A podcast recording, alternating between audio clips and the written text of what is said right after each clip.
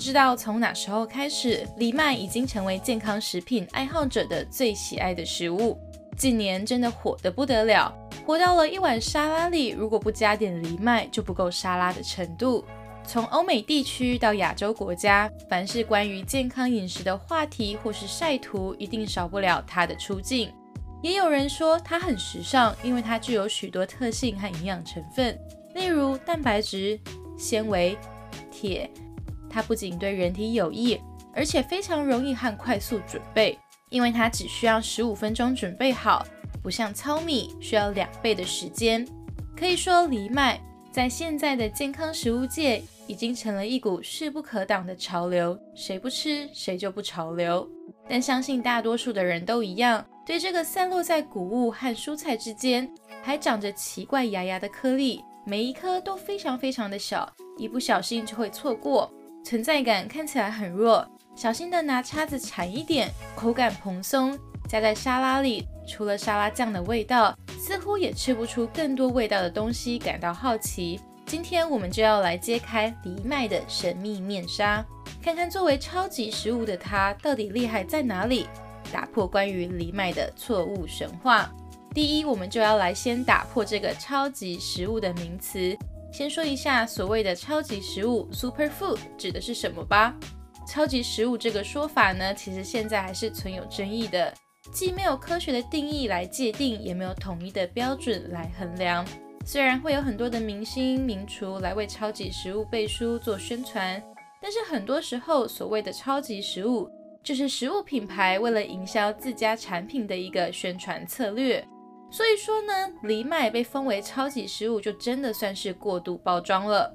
其实它是一种已经使用了四千多年的种子，但其性质到最近才被重视。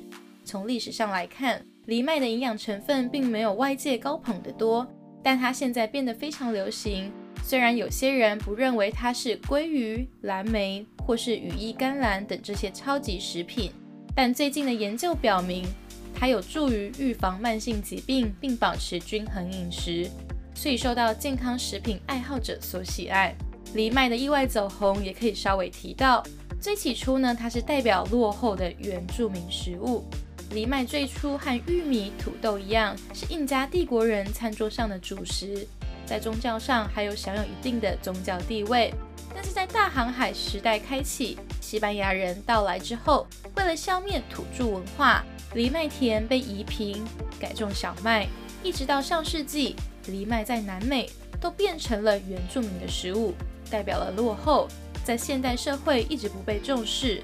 在秘鲁等地区，藜麦的种植规模一直很少，大多时候就是自家种给自家吃而已。藜麦的第一次走红是来自 NASA 的官方认证。当时 NASA 在寻找适合移民太空时的食物时，藜麦就成了他们的首选。欧美呢也逐渐意识到藜麦的好，所以藜麦就逐渐从小规模的种植变成了大规模的机械化生产。然后藜麦就开始征服大家的餐桌了。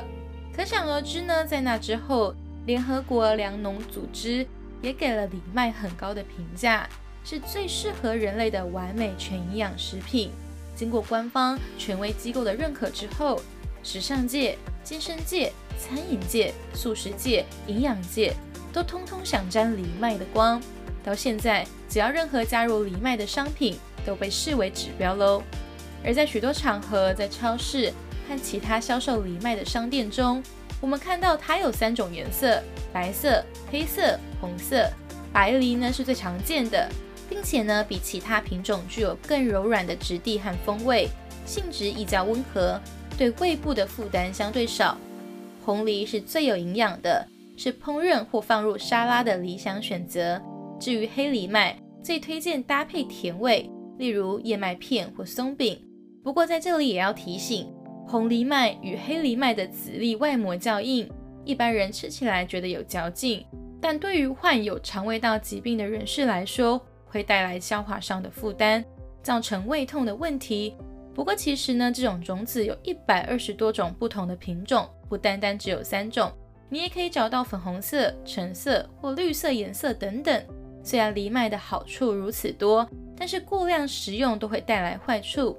藜麦呢，蕴含丰富的膳食纤维量，当消化能力弱、常有胃气或是容易便秘的人吃藜麦时，便较容易引起副作用，例如肠胃不适、胃痛、胃气胀、腹泻或是便秘。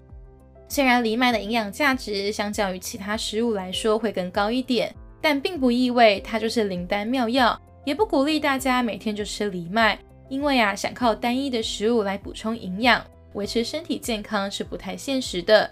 究竟吃多少藜麦才恰当呢？因人而异。一方面要考虑自己的体质，另一方面是饮食习惯。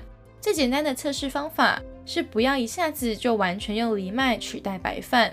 可以先分量各半，或是将熟藜麦添加到各式菜中，例如沙拉里，再循序渐进地增加分量，以及加入每日三餐中。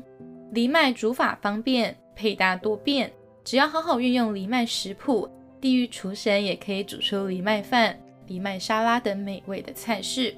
据说 Beyonce 诞下女儿后，就是靠着藜麦减肥瘦身，在短短三个月内就瘦下了二十六公斤。吃藜麦瘦身法其实非常简单，只要将藜麦代替白米饭使用就好了。因为丰富的膳食纤维含量，小小的藜麦就可以带来大大的饱足感，同时也可以抑制碳水化合物和卡路里的摄取。不过凡事都有两面，吃用藜麦享受它的好处的同时，也要留意附带的藜麦副作用哦。